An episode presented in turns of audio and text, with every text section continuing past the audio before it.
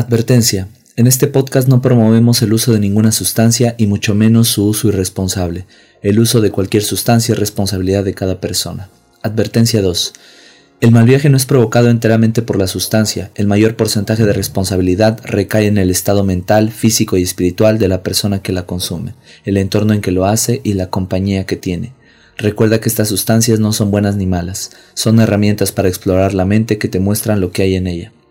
Informarse en fuentes confiables, prepararse y proceder con respeto y precaución es la vía para una navegación más tranquila en las aguas de la psicodelia. ¿Qué tal? Les doy la bienvenida al octavo episodio de La mano psicodélica, eh, hogar de lo imposible, lo inconsciente y lo transdimensional. Estoy muy feliz de estar aquí otra vez con ustedes. Hoy tenemos tres relatos muy muy significativos de los que se puede aprender mucho, sacar bastantes opiniones. Entonces creo que hoy será un episodio muy reflexivo. Eh, las cosas, las visiones que, que las personas que nos compartieron sus relatos esta ocasión vieron y sintieron, em, creo que arrojan mucho aprendizaje y muchos consejos para la vida y también para cuando nosotros mismos usemos sustancias. También es muy asombroso los alcances que tienen algunas de las visiones eh, que se pueden tener con sustancias psicodélicas. Me refiero a que cuán simbólicas, importantes y trascendentales pueden ser, lo mucho que te pueden cambiar la vida. Así que si, si tienen alguna duda de cuánto un viaje con una sustancia psicodélica te puede cambiar la vida, creo que este sería el episodio ideal que les diría que, que que vieran, porque, porque aquí tenemos tres ejemplos bastante contundentes de cómo un viaje o varios viajes con sustancias psicodélicas pueden transformar radicalmente lo, que piensas sobre la vida. Entonces, bueno, eh, les agradezco mucho estar oyendo nuevamente mi podcast, este espacio. Ya estoy regularizando. Bueno, hice este episodio así como a mitad de semana para regular nuevamente que haya un episodio semanal y no atrasarme. Em, ya saben que los relatos están ordenados, este, dejando hasta el final el que me pareció el más impactante, pero creo que esta vez los tres están bastante equilibrados, o sea, no, no podría encontrar cuál es más impactante que otro, etc. Agradezco mucho la confianza y valentía de quienes me compartieron estos relatos, Tarhau, Osomatli y Daniela Vendaño. Recuerden que si ustedes me quieren compartir alguno lo pueden hacer a cualquiera de mis redes sociales, en todas eh, me encuentran como Danila, eh, con doble L, H al final. Eh, bueno, como sea, las, las, redes siempre las dejo escritas en la, en la descripción. para quienes me siguen en Spotify, pues lo digo, Danila con doble L y H al final, dos puntos diario visionario. Así me encuentran tanto en Facebook y en Instagram como arroba Danila Lim. Danila-Lim. Em, bueno, también aprovecho para comentarles que este ya es el octavo episodio y con el onceavo episodio voy a finalizar la primera temporada del podcast. Eh, de ahí, ¿a qué me refiero con finalizar la primera temporada? Pues que me voy a tomar un pequeño descanso, a lo mejor de dos o tres semanas, eh, ya va a variar, porque en ese lapso quiero remodelar algunas cuestiones de la mano psicodélica y mejorarla y preparar algunos este, episodios para que la segunda temporada sea todavía más chida, sea de más aprendizaje, sea aún más interesante. Entonces, bueno, les comento esto porque el onceavo episodio del podcast lo voy a hacer en vivo, eh, que va a ser el último de la primera temporada. Lo voy a hacer a través de Instagram, en un en vivo, y va a ser un especial sobre telepatía con psicodélicos. Voy a contar experiencias personales sobre la telepatía o lo que podríamos decir que es comunicación a través de la mente con alguna sustancia psicodélica. Voy a estar recibiendo también experiencias de telepatía, así que si tienen alguna es bienvenida. Y también voy a hablar un poco como del trasfondo científico de si esto es posible o no. Así que va a estar muy muy interesante ese episodio, va a ser en vivo, así que me podrán ir comentando en tiempo real lo que vayan pensando de lo que, de lo que voy diciendo. Y bueno, obviamente el episodio va a quedar grabado para que luego quien no lo haya podido ver lo, lo escuche y lo vea. Una última cosa es que recién saqué una segunda canción, se titula Laura Sueña Despierta, Laura L Sueña S Despierta D. Es una canción con un, muy relacionada al LSD, eh, a, mi, a mi consumo de LSD y lo que, lo que ese consumo me ha enseñado. Em, creo que en ella traté de, retratar lo que las sensaciones que yo he sentido en el estado eh, bajo el influjo del LSD. Entonces espero que la escuchen, ya está aquí en mi canal de YouTube y también está en Spotify, la encuentran así como Laura Sueña Despierta. Y pues me esforcé mucho en hacerla, tardé algo y lo, lo padre de esta canción es que también ya hice el videoclip con un amigo que se llama Román, Oscar Román. Eh, con él hice el videoclip y es un stop motion que la verdad nos gustó bastante, quedó muy onírico, así que se los recomiendo. Eh, eh, espero que no les moleste, les voy a cantar solo un pequeño cachito de la canción, va más o menos así. Laura sueña despierta lunes, sábados, domingos, Laura sube, desciende lentamente sobre dos lirios, soy de luz, soy Dios. Laura susurra después lejos suenan dientes de león. Sin dominio de la situación, Laura duerme, sin saber la solución de dos de Laura, libre la salvia, sin límites la doma, desde lúgubres distancias. Bueno, ese es un fragmento de la canción. Así que, sin más preámbulos, vamos a pasar con las sinopsis de los relatos. El primer relato se titula La serpiente es el camino. El LSD puede darte momentos llenos de aprendizaje esotérico, espiritual y simbólico. El relato de Osomatli es prueba de ello. Signos aztecas, hindús y mayas se hacen presentes para darle un importante mensaje de conocimiento. El segundo relato se titula Detrás del velo. Daniel cruza el velo de la realidad tras fumar DMT, geometría sagrada, déjà vus, simbología y una sensación de total coherencia le esperan en ese otro lado al que sueles llevarte la dimetiltriptamina. Sus visiones, cargadas de un tremendo realismo, palpables y sólidas, son tan increíbles que parecen sacadas de un sueño. Y el último relato se titula Todo lo que te molesta afuera, eres tú. La experiencia de Tarhau muestra hasta qué punto una sustancia como el bufalvarius, 5-meo DMT, puede cambiarte la vida y mostrarte que la mayoría de tus males dependen de ti, que todo lo que te molesta afuera está dentro una enseñanza muy difícil de aceptar, pero una vez que la aceptas, la vida se vuelve más liviana. Así que escuchando la sinopsis ya se habrán dado una idea de lo interesantes que están los tres relatos y sin más introducciones vamos a pasar con el primero.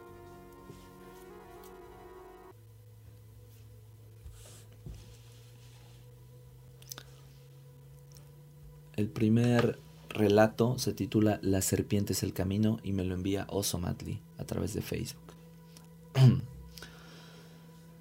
¿Qué tal Miguel Ángel? Tengo desde, te sigo desde que iniciaste tu canal Danila Diario Visionario. Veo tus videos y me parece un proyecto muy chido porque acercas a la banda a que no juzguen un mal viaje, ya que de ahí es de donde más aprendes y cuando te das cuenta que un psicodélico es más que cualquier droga. Te quería compartir un trip del SD que tuve. Es algo largo y espero haberme explicado bien. Aún al día de hoy me tiene muy intrigado.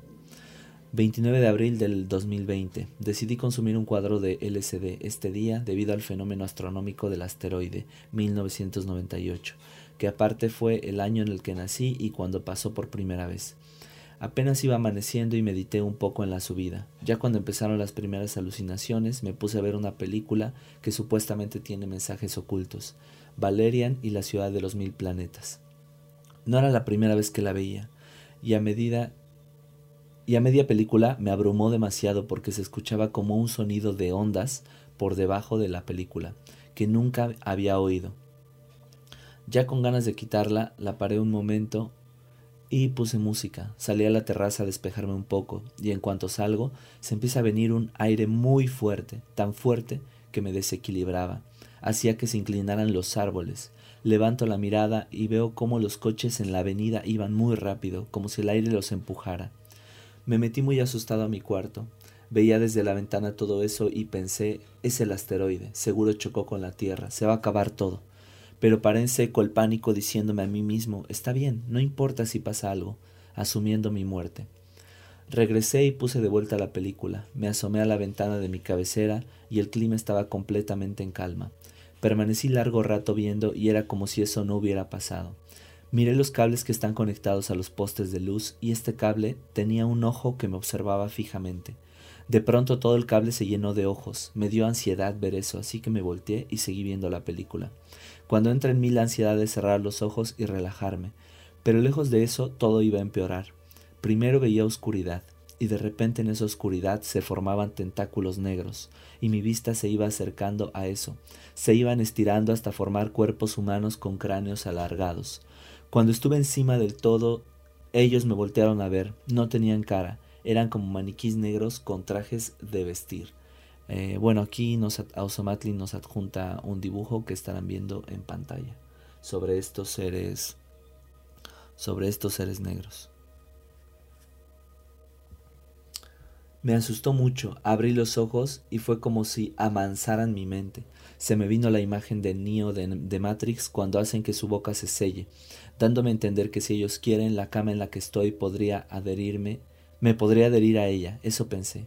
De pronto empecé a sentir que en las esquinas se asomaba alguien con una máscara blanca, y noté de repente cómo la luz del día que entraba en mi cuarto desapareció, como si se hubiera hecho de noche.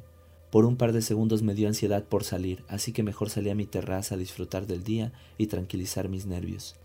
Me recosté y me puse a ver las nubes.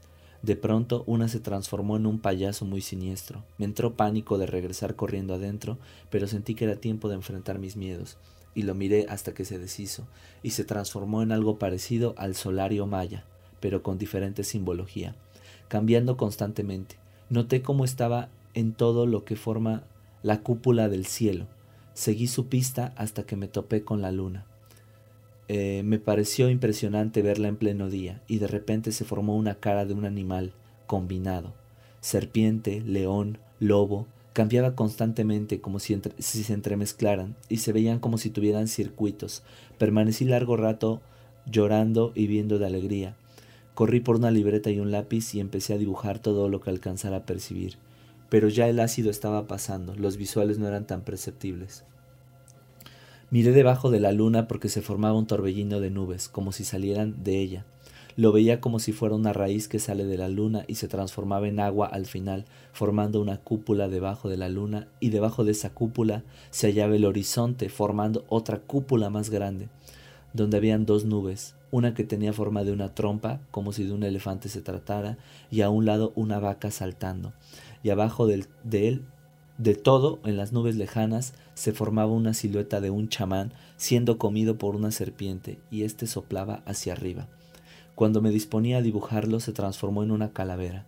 Al día siguiente me dispuse a hacer una pintura de esto, pero antes investigué la simbología de lo que vi y me topé con coincidencias maravillosas. Investigué del solario maya y me topé con el dios serpiente Cuculcán, también conocido como Quetzalcoatl. Al ver la representación de los mayas vi la similitud con el chamán que vi devorado por una serpiente, y basándome en eso percibí que el elefante y la vaca simbolizaban a dioses hindús. Pinté el cuadro interpretando lo que vi, pero al final lo de la calavera me tenía inquieto al no saber si ponerla o no. Al final la puse, como si fuera el humo que suelta el chamán, y al final todo tuvo sentido. Interpreté que soy la representación de Kukulcán. La serpiente es el camino a la sabiduría y la calavera formada simboliza que al morir nosotros creamos esta realidad que, que, los dioses hindús y mayas son lo mismo, porque al final fueron creación mía, que yo y todos somos una conciencia más grande, que es Dios, puntualizando que la realidad es producto de nuestra percepción, como Dios, y me dejó en claro que si superas tus miedos puedes expandir más tu conciencia. Eh, así termina su relato Osomatli. Eh, al final también comenta, espero haya sido de tu agrado y aprovecho y te cuento rápido de un proyecto de arte psicodélico que tengo, que es realizar obras representativas de experiencias de sueños, de vida o trips que quieras representar en cuadros o en objetos como encendedores, pipas, bongs, haciendo productos decorativos y prácticos. Todo esto con el fin de que al ver la representación abstracta de tu trip puedas entender el valor y clave simbólica para la vida, para acercar a la banda a ver más que solo que no es solo una droga y alucinaciones sin sentido, sino que son cosas de nuestro interior. Y bueno, en la descripción igual les voy a dejar el link a la página de Osomatli para que conozcan su proyecto. Em, pues realmente ya retomando y haciendo... Ah, bueno, a continuación van a ver en pantalla algunos de la, sus, cuadros que me mandó, eh, sus dibujos nuevamente, para que para que los tengan porque me los adjuntó en su relato. Eh, realmente es... pues es bastante, bastante simbólico su relato, mucho, mucho. Me identifico bastante en primer lugar con los ojos que ven los cables. Bueno, ese es un rasgo muy común de la experiencia psicodélica, ver ojos en general en el espacio, en los objetos y hasta en ti mismo. Eh, yo he visto en varias ocasiones ojos en distintas superficies y creo que la vez más impactante es cuando los vi en mi persona. Realmente entré en una dimensión donde todo ya estaba lleno de ojos. ¿Han visto estos estas líneas, los meridianos y paralelos que le suelen poner a los globos terráqueos, bueno, así veía como todo el espacio en un tejido de líneas de meridianos y paralelos, líneas verticales y horizontales, y esas líneas también estaban a mí y entre cada cruce que se hacía de, de una línea con otra, en esos espacios había ojos, estaba lleno de ojos todo, todo el espacio, y yo estaba totalmente consciente de que estaba en una dimensión más alta, no sé cómo decirlo, o en una percepción más aumentada donde podía haber varias conciencias o la conciencia del todo. No sé exactamente cómo decirlo con palabras, pero yo estaba totalmente convencido de que esos ojos pensaban, esos ojos eran mente, eran conciencia, y me observaban y yo a ellos, y al mismo tiempo yo formaba parte de ellos. Entonces, bueno, eh, a diferencia de Osomatli, que, que le dieron temor a estos ojos, a mí me inquietan un poco, me inquietaron, pero a la vez me siento parte de ellos, siento una familiaridad y siento también que a veces logro una comunicación eh, con estos ojos que, que, llego a observar. De ahí, bueno, Osomatli tiene bastantes visiones en las nubes, em, muchas de ellas las relaciona con, con divinidad de distintas religiones o, o, cosmovisiones como la maya, la azteca y la hindú, y realmente pues me parece muy, muy lógico, por decirlo de alguna forma, que, que, tenga estas visiones, porque también es algo muy, muy común. También es algo muy común tener visiones simbólicas que otras religiones ya han, ya han eh, representado. Por ejemplo, un amigo mío una vez vio al fumar salvia a una mujer, un espíritu femenino, no sé cómo, de qué otra forma decirlo, eh, que tenía muchos brazos y que de los brazos le salían brazos y tenía un aspecto hindú. Y él me decía después cuando vio que aquí en mi, en mi pared tengo un póster de, de Sarasvati, pues que era bastante parecida, bastante parecida a Sarasvati, que es una diosa hindú, la diosa del arte, la inspiración, la música. De hecho les voy a enseñar el póster para que, para que lo vean. A ver si ahí se ve. Sí, creo que ahí se ve.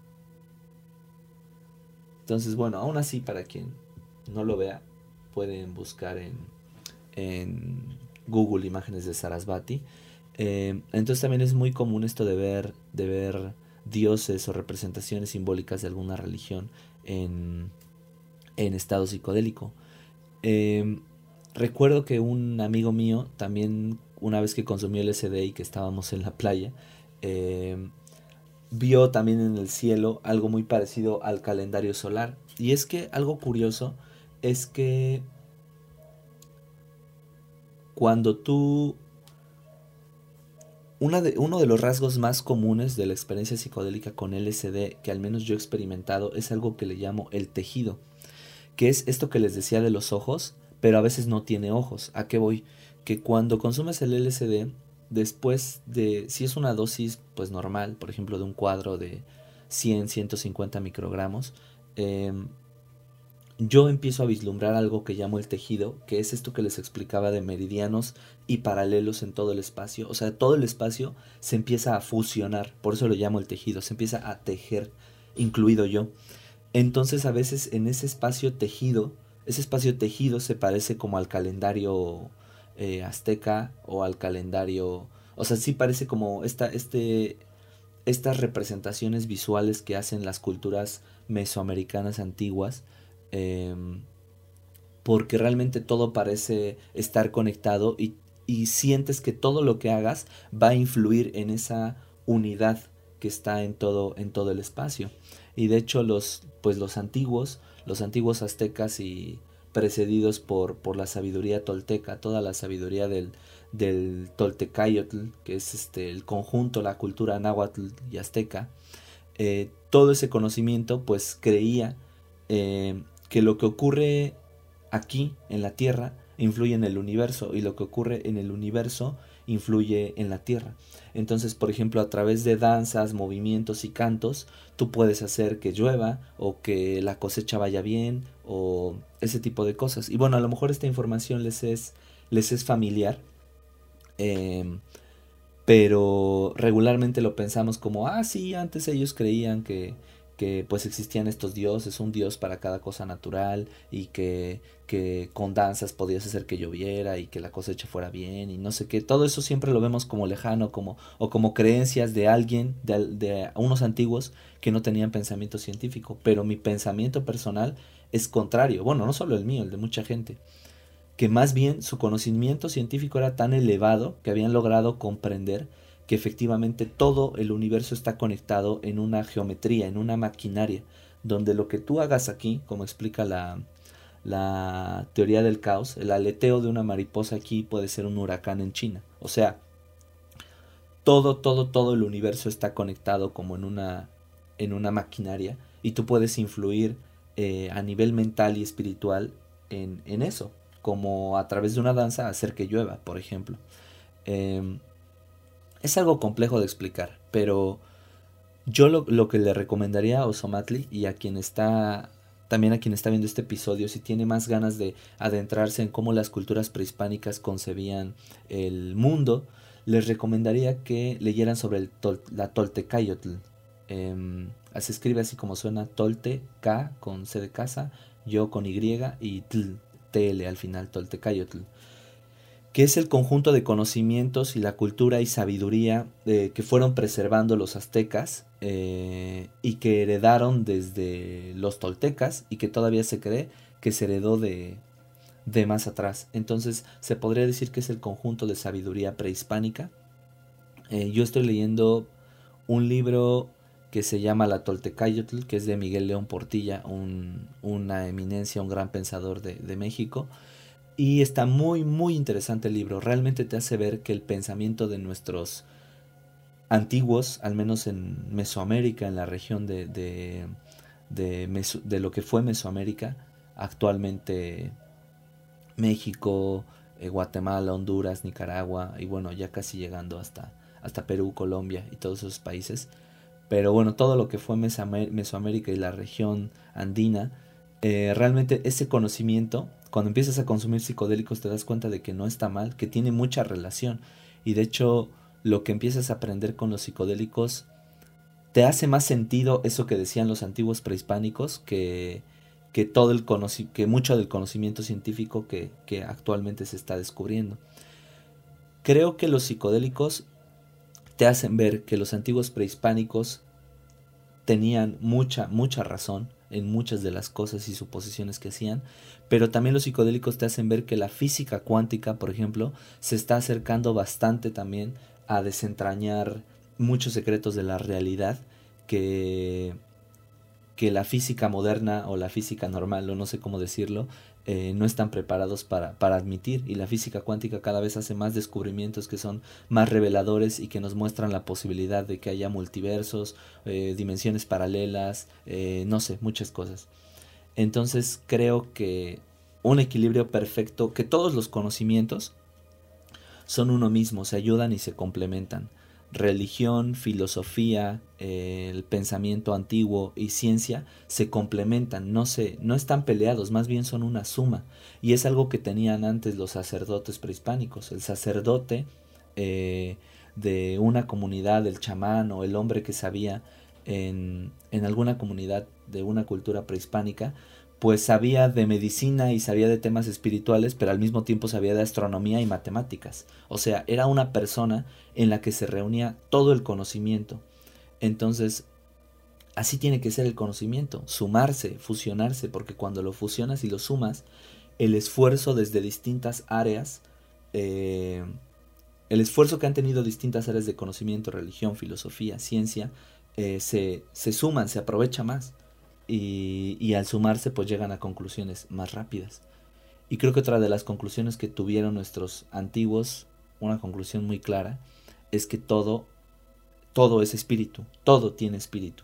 Eh, entonces es lógico que ellos dijeran Dios de la lluvia, Dios del fuego, Dios del trueno, Dios de esto y lo otro, porque podían percibir ese espíritu que las cosas tienen, que el humano no es el único que tiene espíritu o mente o conciencia, sino que también todo, literalmente todo, todo, todo, todo, todo.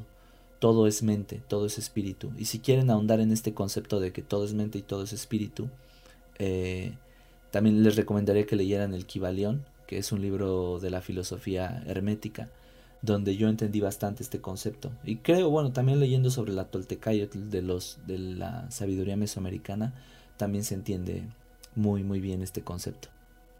Así que bueno, em, pues agradezco mucho a Somatli por mandarme su, su, su relato. De verdad es muy, muy, está muy chido, lo disfruté mucho. Y pues yo también decirte que yo también he sentido mucha cercanía a Quetzalcoatl. he sentido mucho interés por su figura tanto histórica como mítica. Y algo de lo que he entendido es que Quetzalcoatl es algo muy cercano a una metáfora sobre la luz. Por eso cuando se habla de Quetzalcoatl y Tezcatlipoca como, como dioses antagonistas, se dice que mm, Tezcatlipoca es el dios oscuro, es el espejo oscuro de Quetzalcoatl y Quetzalcoatl es la serpiente de luz. Entonces siento que Quetzalcoatl y Tezcatlipoca son la representación em, náhuatl o la representación mesoamericana de esta dualidad luz y oscuridad que vemos en otras, en otras religiones. Eh, y además es curioso, ¿no? Que Quetzalcoatl se mueva así, en onda, siempre como en una onda, igual que como viaja la luz. Entonces, es ese tipo de curiosidades que, que se van descubriendo. Em, pero bueno, vamos a pasar al siguiente relato.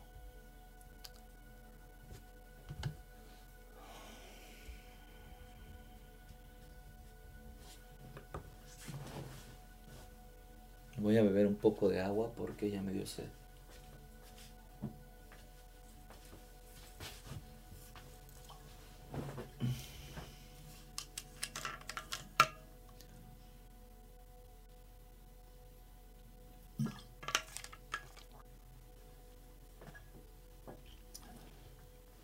El segundo relato se titula Detrás del velo.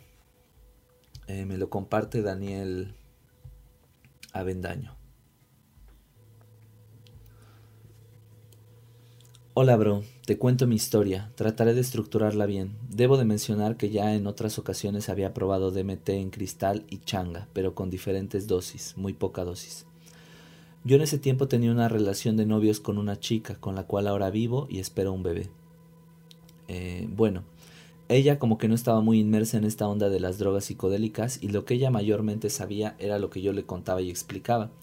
Ya en varias ocasiones habíamos probado juntos LSD y hace un año fui a consumir hongos al pueblo de San Pedro Tlanixco con un amigo.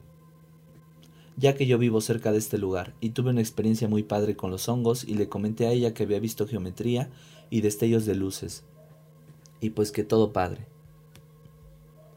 Le dije que era similar la geometría a la del DMT, entonces le propuse fumar DMT, me dijo que sí. Entonces procedí a conseguirlo con un amigo, el cual me dijo que hacía el trueque de hongos por dos dosis de DMT. El plato de champis era como de unos 15 hongos aprox, de un tamaño de 10 centímetros, entre derrumbes y pajaritos.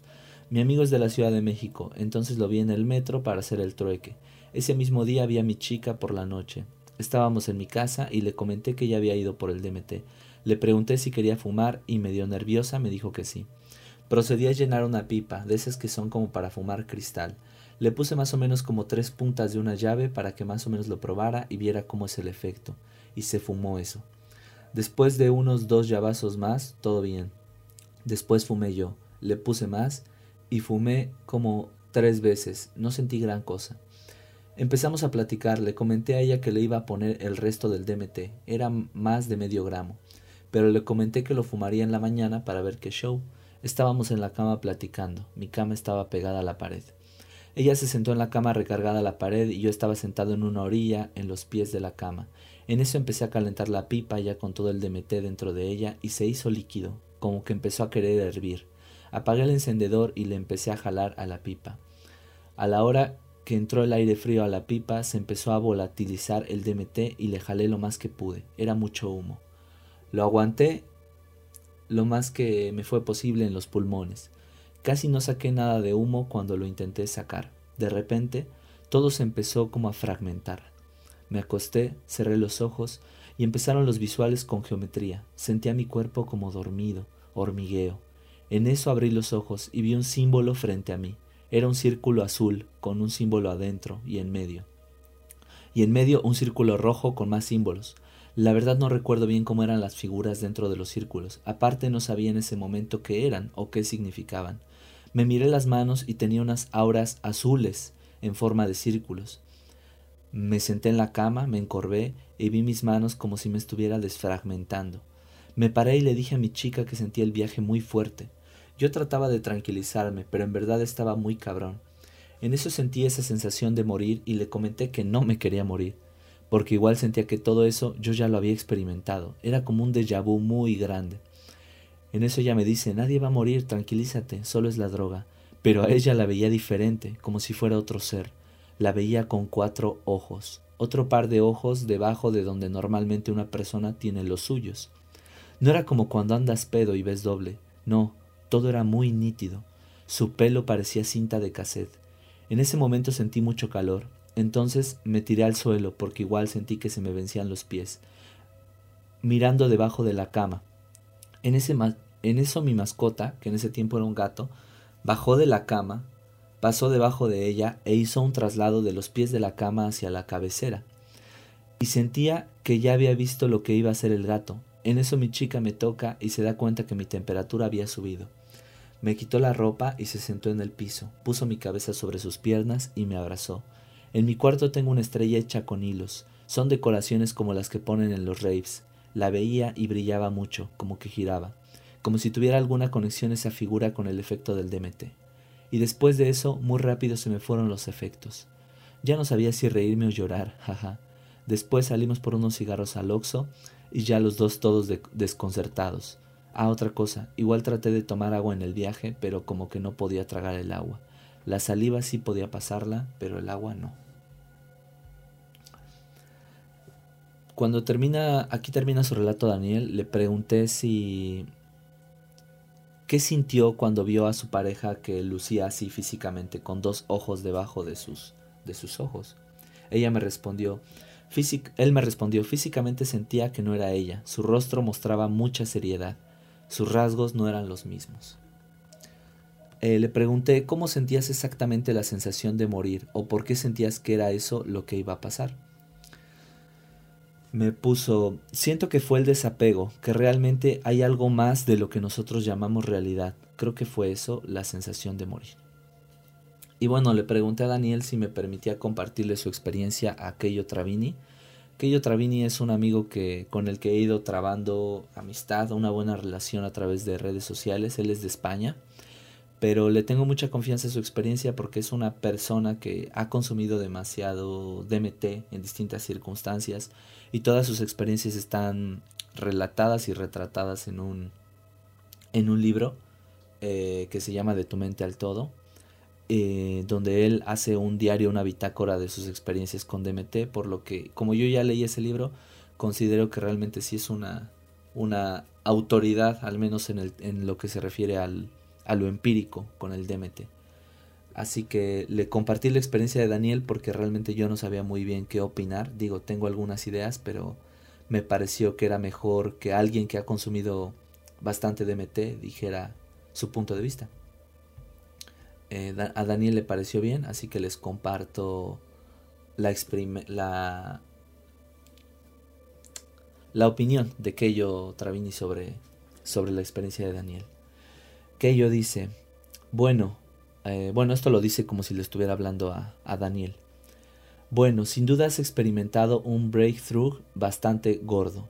Has traspasado el velo hasta el punto en el que da un poco de miedo.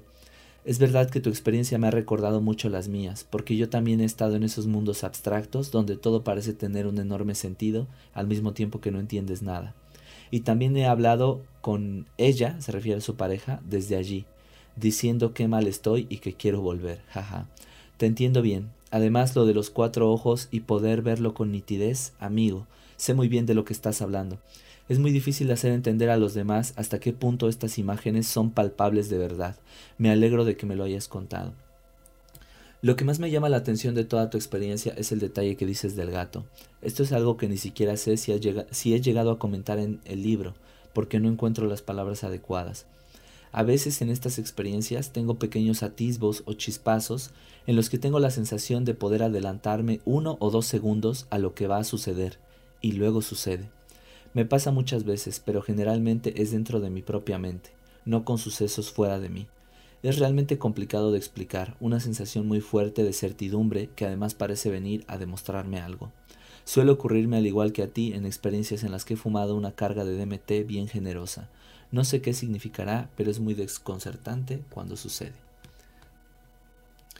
Creo que la nitidez de las visiones con DMT tal como la tal como lo platica Daniel y como luego lo confirma aquello es, es algo muy común que también noté leyendo el libro de DMT la molécula del espíritu de Rick Strassman eh, una investigación que se hizo entre los 90 y el 2000 sobre el DMT eh, Rick Strassman tuvo la posibilidad de inyectar esta sustancia de manera intravenosa a, muchos voluntarios, creo que 60. Y bueno, mucho de lo que ellos reportan es que lo que ven con DMT es más real que la realidad. O sea, es súper nítido. No es una ensoñación, no es este como algo de lo que no tiene certeza. No, que es más real que lo real. O sea, es, tan nítido que como lo dice Keyo, es difícil de explicarle a la gente lo nítido que es. Y creo que con LSD yo también he sentido esa sensación de que lo que estoy viendo, viviendo, es más real que lo real. Es, es curioso, es curioso, pero sientes una, una sensación de total certidumbre, coherencia, de que lo que estás viviendo es importante a un nivel, eh, a un nivel global y ampliado de tu vida. O sea, en tu vida ese suceso y ese fenómeno es sumamente importante. Y también a un nivel cósmico, como que lo que vives es tremendamente importante.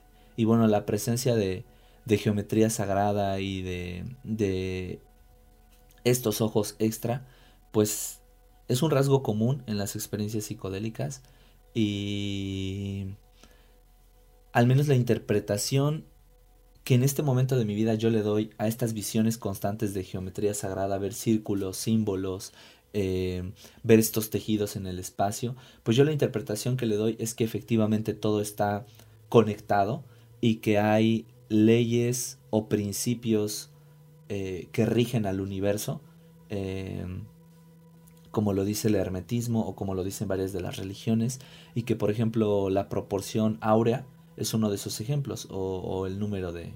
¿Cómo es el número? La secuencia de Fibonacci, algo así. Eh, la proporción áurea que está presente en muchas formas de, de, de la naturaleza. Creo que estos símbolos que se ven de geometría sagrada son como una confirmación de que la proporción áurea eh, tiene un sentido todavía más espiritual y más profundo de lo que creemos, que realmente hay matemáticamente hay principios que nos rigen a todos, que rigen toda la creación de la naturaleza. Bueno, es lo que, lo que yo interpreto y creo que cuando entras a estos estados puedes ver esos principios, puedes ver esas formas geométricas que rigen todo lo que existe. Eh, ya ustedes también me compartirán sus, sus, sus opiniones y bueno, no soy tampoco tremendamente experto en esto, esto es lo que pienso con base a lo que he leído, a lo que, a lo que he experimentado también en carne propia y pues así finaliza el relato de Daniel Avendaño.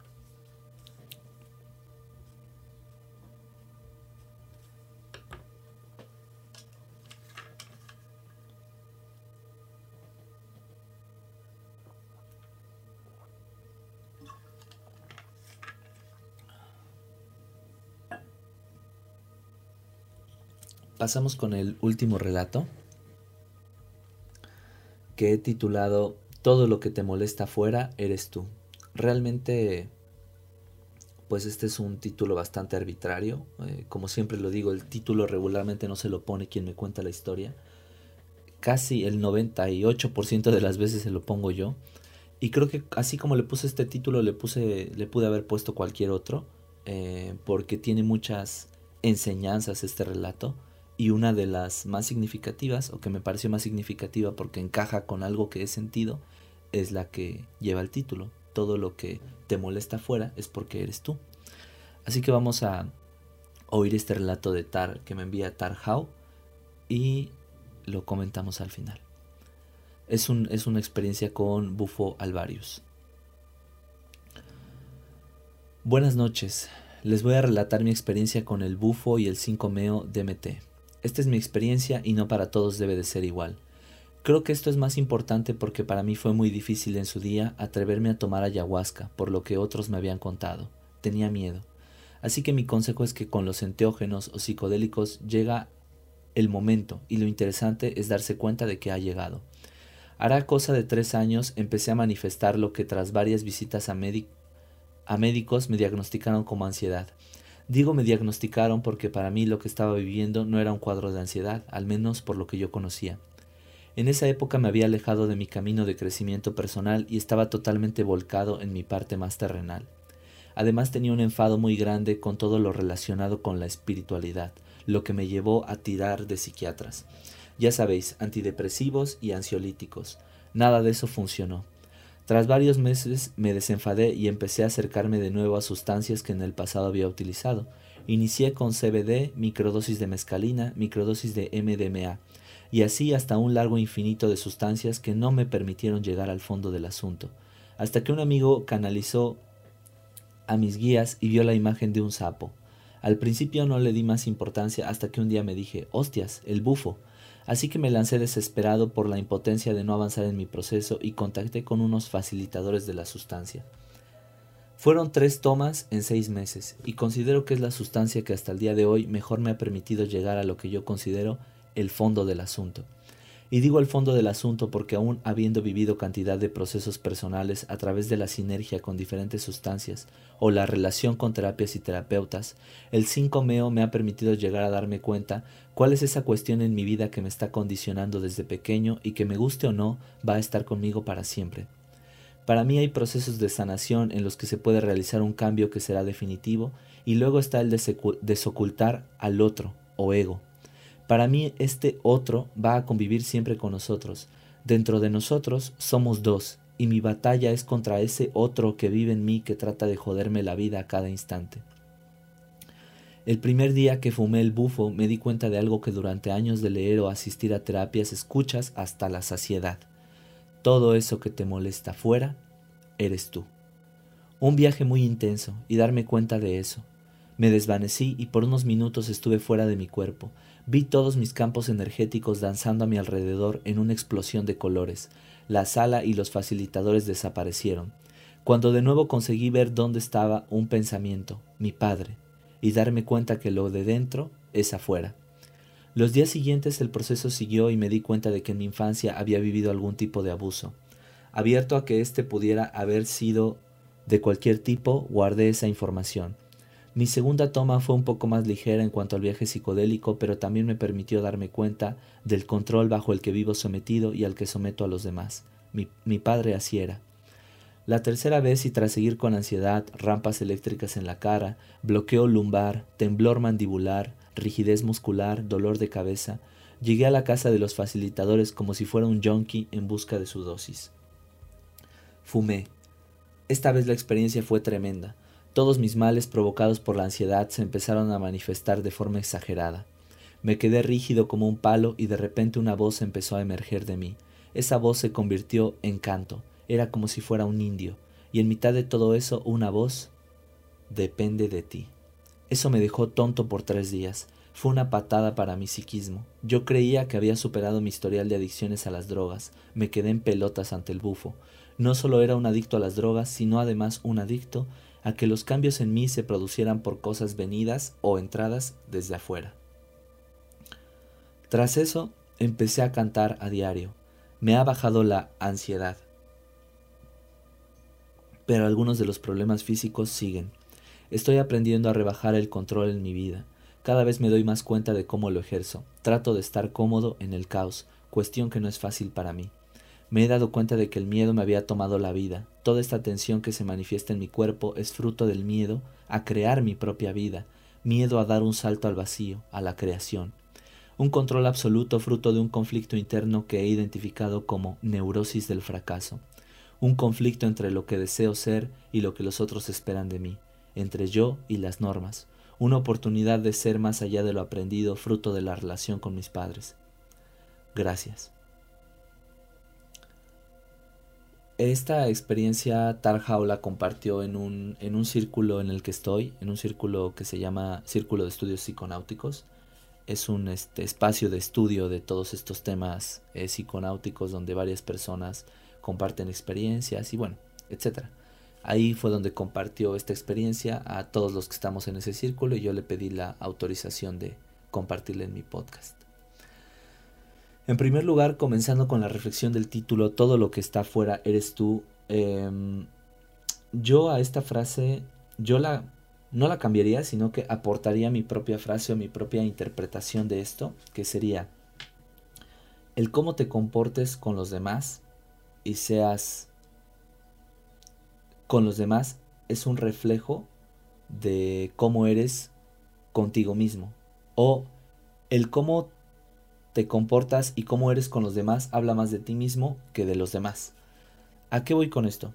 Que poniendo un ejemplo que siempre pongo cuando quiero explicar este concepto es el tráfico automovilístico. Supongamos que tú vas en tu auto manejando y de repente alguien se te mete así de la nada, ¿no? Y pues tú frenas así de golpe porque a lo mejor hubieras, si no hubieras frenado, le hubieras golpeado en la parte de atrás. Entonces hay muchas formas de reaccionar a esto, ¿no? De que alguien se te meta y tú reacciones como, en primer lugar, agresivamente, como mucha gente lo hace, como de, ah, hijo de la chingada, y luego lo quieres alcanzar en tu auto para también cerrártele tú y ahí hacer un despapalle. Le empiezas a gritar de groserías, o hay quien simplemente se frena y dice, bueno, pues ya se me metió, casi provoca un accidente, lo que sea, pero pues ya, no te clavas en el tema. A eso es a lo que iba, que la forma en que tú reacciones ante ese fenómeno habla más de ti que de la persona que, que se te atravesó. Porque esa persona lo pudo hacer accidentalmente, lo pudo hacer porque está aprendiendo a manejar, lo pudo hacer porque no te vio, por la razón que sea. Pero tú puedes conocer a la persona que va manejando por su sola reacción y puedes darte cuenta de las cosas que tiene adentro, de cómo está... Mmm, cómo está de dañado por dentro, que su forma de reaccionar ante una situación así es violenta o agresiva porque puede ser también una cuestión de carácter, pero muchas veces es por complejos o porque tiene algo mal por dentro. Y en general así es, así es con muchos fenómenos en la vida. O sea, constantemente nos ocurren cosas y nosotros reaccionamos a esas cosas y a las personas y pensamos que las personas son las que están mal y son las que provocaron esa reacción en nosotros, pero no, nosotros decidimos, o bueno, no decidimos, tal vez fuimos condicionados o educados para reaccionar así, eh, de manera agresiva, violenta o desagradable o no pacífica. Y bueno, también retomando la frase del título, todo lo que te molesta afuera eres tú, creo que eso es muy cierto. Y aquí lo que, lo que, lo que quiero introducir es el concepto de compasión. Nosotros constantemente juzgamos de manera muy dura a la gente exterior los juzgamos por su apariencia, los juzgamos porque creemos que están llevando su vida de una manera equivocada. Y sus errores siempre los hacemos, o muchas veces, no digo que toda la gente, pero muchos de nosotros, hacemos notar constantemente los errores de las otras personas. Y creo que aquí volvería a introducir otra frase que es, ¿qué tan compasivo eres con los demás? Habla de qué tan compasivo eres contigo mismo. Cuando uno es muy duro con los demás habla de que tú, a ti te, está faltando ser más, más liviano contigo, porque te juzgas constantemente. Y esto lo van a ver, lo van a ver que es un fenómeno muy, eh, muy claro, muy, muy... Si lo analizan se van a dar cuenta de que es muy cierto. Que... ¿Qué tanto se reprochan? Yo les haré esta pregunta a ustedes. ¿Qué tanto se reprochan ustedes mismos cada que cometen un error? O sea, ¿qué tanto se se enfadan con ustedes mismos, qué tanto se sienten mal, qué, tanto se lo reprochan y se sienten culpables. Porque si es mucho lo que se reprochan y se sienten culpables cada que cometen un error, se van a dar cuenta que también es mucho lo que juzgan y culpan y le reprochan a otros cuando esos otros cometen un error. Es, es está íntimamente relacionado, se los juro. Es, es, es curioso, pero es verdad. Porque el cómo somos nosotros y el amor que tenemos hacia nosotros es el amor que emanamos hacia afuera. La paz que tenemos dentro es lo que sacamos hacia afuera. El caos que tenemos dentro sale hacia afuera. Y lo mismo pasa con el cuerpo, como lo explica Tarhao. La intranquilidad, la confusión, el caos, la cualquier enfermedad, patología o cuestión que tengamos mal en nuestra mente o en nuestras emociones se refleja en nuestro cuerpo. Por ejemplo, yo en una etapa cuando eh, debido a mi consumo de, LSD empecé a desarrollar algunos miedos que antes no tenía, pues ya no dormía bien o me empezaba a sentir intranquilo. ¿Por qué? Porque algo que ocurre a nivel mental me empezaba a afectar a nivel físico, porque está íntimamente relacionado. Entonces, como lo dice Tarhao, todo lo que está dentro se refleja hacia afuera. Y, y de verdad analicen ustedes, ustedes mismos su vida y dense cuenta de qué, de qué tanto de qué tanto lo que ven en el exterior les molesta porque son ustedes mismos y porque además es algo que no les gusta de ustedes. No sé si me doy a entender. Por ejemplo, pasa también muy seguido que si no te gusta una parte de tu cuerpo, te molesta que los otros la muestren. Por ejemplo, si tienes un problema, tú tienes un problema con tu cuerpo porque piensas que estás gordito o algo así, o que tienes algo de obesidad, cuando ves a alguien que que tiene ese mismo complejo de obesidad, pero que él sí muestra su cuerpo, o bueno, que según tú tienes ese problema de obesidad y que muestra su cuerpo abiertamente, te incomoda y te molesta, pero no por la otra persona, sino porque en realidad tú tienes ese, ese problema con tu cuerpo y cuando lo ves en otra persona, pues lo ves eh, manifestado físicamente. Todo, todo, todo, todo, absolutamente todo lo que vemos en el mundo exterior tiene relación directa con nosotros, porque no podemos ver a través de otra mirada que no sea la nuestra, la de nuestro ego. Entonces todo lo que veamos afuera y que nos afecte es porque algo nos está diciendo, algo nos quiere enseñar sobre nosotros mismos. Así que siempre estén, estén atentos, atentos, porque todo eso que te molesta afuera muchas veces eres tú. Tal vez no se entienda muy bien mi idea, no sé, no sé qué tanto se entienda lo que les estoy tratando de, de transmitir, pero bueno, para quien no lo entienda, tal vez algún momento, en algún momento de su vida lo comprendan con algún psicodélico o de otra forma. Y bueno, lo último que quería compartir es esta idea que dice también Tarjao cuando dice, no solo era un adicto a las drogas, sino además un adicto a que los cambios en mí se produjeran por cosas venidas de afuera.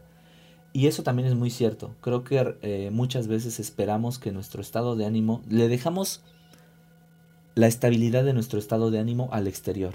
O sea, si me compro esta cosa nueva, o si veo a mi novia, o si veo a mi familia, o si voy al cine, o si voy a tal lado, me siento bien. Si no ocurre eso, bueno, entonces me siento mal. Estamos poco acostumbrados en nuestra sociedad a que la felicidad y la plenitud emerja desde adentro. Por, ¿Y cómo hacerla emerger? Pues querer que suceda para empezar. Querer sentirte bien es el primer paso para sentirte bien en un momento donde no te lo estás pasando de forma agradable. Entonces, como dice Tarjao, estamos acostumbrados a que nuestro estado de ánimo lo regule las cosas exteriores y no hacer que nuestro estado de ánimo emerja desde adentro. Así que yo les recomendaría hacer pequeños ejercicios de actitud donde ustedes intenten sentirse bien de la nada, en un momento donde estén aburridos o agobiados o lo que sea intenten sentirse bien de la nada sin necesidad de comprarse algo, sin necesidad de ver a alguien, sino que simplemente digan, me la quiero pasar o quiero estar bien en este momento y voy a hacer que eso emerja desde adentro. ¿Y cómo? Bueno, pues con, con la sola actitud, con el solo hecho de querer estar bien, voy a intentarlo. Inténtenlo, empiecen a intentar estos ejercicios de actitud. Yo también estoy en ese proceso porque como Tarjao, también he caído en ese, en ese vicio de dejar que mi estado de ánimo lo regule el exterior, pero estoy en, en esa transición de practicar cómo hacer que mi estado de ánimo emerja desde adentro, mi actitud emerja desde adentro. Porque si no, también tienes el peligro de dejarle esto a las personas o a las sustancias. Mucha gente a lo mejor no consume sustancias psicodélicas, pero sí ve como símbolo de un buen momento el tomarse una cerveza, el fumar marihuana, el comer azúcar, el tomarse un café, eh, etc. Entonces creo que dejarle el control a lo exterior es peligroso porque cuando lo exterior no vaya bien, entonces te vas a desmoronar, te vas a, no vas a soportar. Por eso es bueno desde adentro generar esa actitud.